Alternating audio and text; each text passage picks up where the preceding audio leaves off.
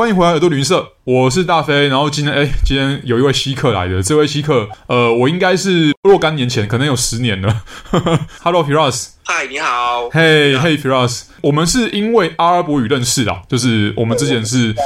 阿语系上课的。对对对，这是在阿语系认识。然后我知道 Firas 后来有去，有陆续去到一些中东国家，然后后来也有在土耳其念书，然后在土耳其工作啊，然后做生意啊，然后也有去到保加利亚这样子。但是今天因为我们家过生日啦，就是二周年的那个生日，这个传统是呃，我们会选在生日的时候，然后来找各种跟旅行主题相关的节目来一起来聊，一起来玩这样子。今年的主题大家想必都很清楚了，我们就呃废话不多说，今天 Firas 要来跟我们推荐什么样的伪物景点呢？哦，我想要跟大家介绍就是土耳其的小希腊。叫做博德鲁姆 （Bodrum），我知道那个地方是在靠海，对不对？对，它其实是在土耳其的西南部，然后呢，靠近地中海的一个地方。OK，我这样讲好了，因为其实土耳其就在希腊旁边，所以土耳其的小希腊其实蛮有趣的。就是即使是在土耳其境内，其实有蛮多地方都有受到希腊文化的那个建筑影响啊，或是有相关的呃很类似的地方。但你这边会特别指这个 Bodrum 这个地方讲它是小希腊，已经有它的原因在啦。就是基本上因为土耳其跟希腊其实是邻国的关系，但你能想象说，例如说在台湾啊，有地方被叫小日本，或是在日本有地方叫小韩国，可能是一个很类似的情况。但我相信应该有它的原因在。我想先问一下 Firas 哈，呃，Bodrum 这个地方被叫小希腊，是当地人这样讲吗？还是是其他国家人这样称呼的？小希腊这个名称其实不只是在土耳其啦，包括像我们在台湾，你去 Google 打土耳其小希腊，大概就都找得到是 Bodrum。那我为什么会这么推 Bodrum？主要是因为呢，我那个时候是租车自驾整个土耳其绕一圈的时候，当我们开着车子进入 Bodrum 的那一片海，我发誓这是我这辈子看过最蓝的一片海哦，超漂亮！就是我看了这么多海，就是这里最美了。因为你看到了很漂亮蓝色的海，然后再加上它可能有其他地方也很像希腊，所以是以 Firas 的评分来看，它被叫小希腊是名副其实吗？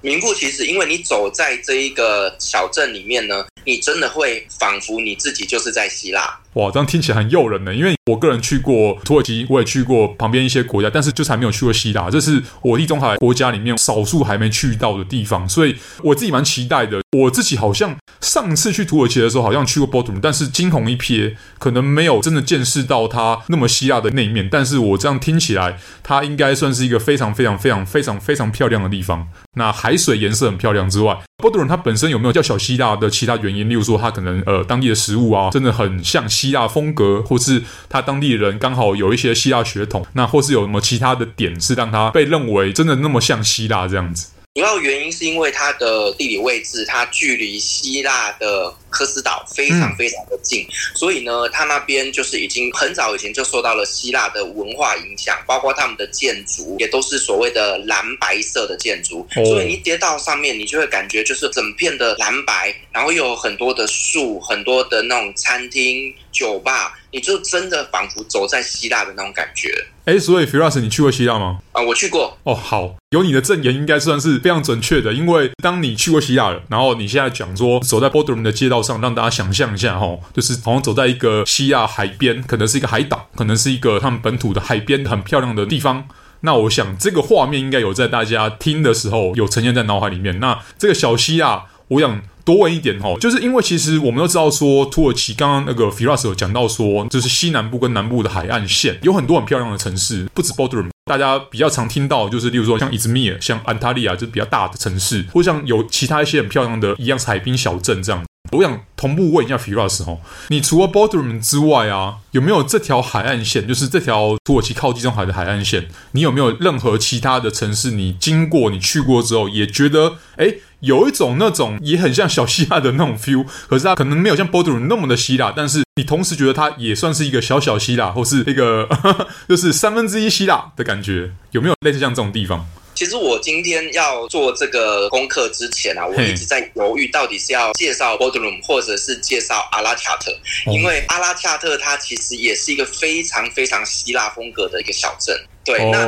说他们的风格就是呢，我觉得阿拉恰特那一边会比较偏很多的那种彩绘涂鸦，然后一些造景让大家可以在那边拍美美的完美照。是一个非常非常漂亮的地方。但是 Bodrum 呢，它就比较有点像是度假，或者是呢，它在土耳其是非常有名的夜生活的地方。这两个城市有一点点的不一样，但是都是非常非常的希腊风格的。那除此之外呢，其实台湾人会比较知道的一个地方叫做 Kusadasi，因为它是台湾旅行团基本上呢都会拉到这个点去休息过夜，所以呢，台湾人会比较知道这个城市，它也是一个很希腊风格的城市。了解，所以。如果我们假设，例如说我们去自己自由行然后是跟团，那都是从伊斯坦堡进或者是出。例如说像你自己有自驾过的经验嘛，吼，那大概是要开多久？自己开多久？大概花多少时间？可以三天、两天，或是几个小时，可以开到？例如说刚刚讲的这个海岸线，就小希腊这条海岸线。其实这些城市他们之间的距离大概都是介于两到三个小时之间呐、啊，就是都可以到得了。但我建议其实不需要这么的赶，因为其实希腊的风格就是一个非常的悠哉自在的一个感觉，所以我觉得像是 Bodrum 它就可以 maybe 停留个两天到三天，那 Kusadasi 也是停个两天，那最后阿拉乔德那边再待个一天，就是一个很 relax 的一个玩法。OK。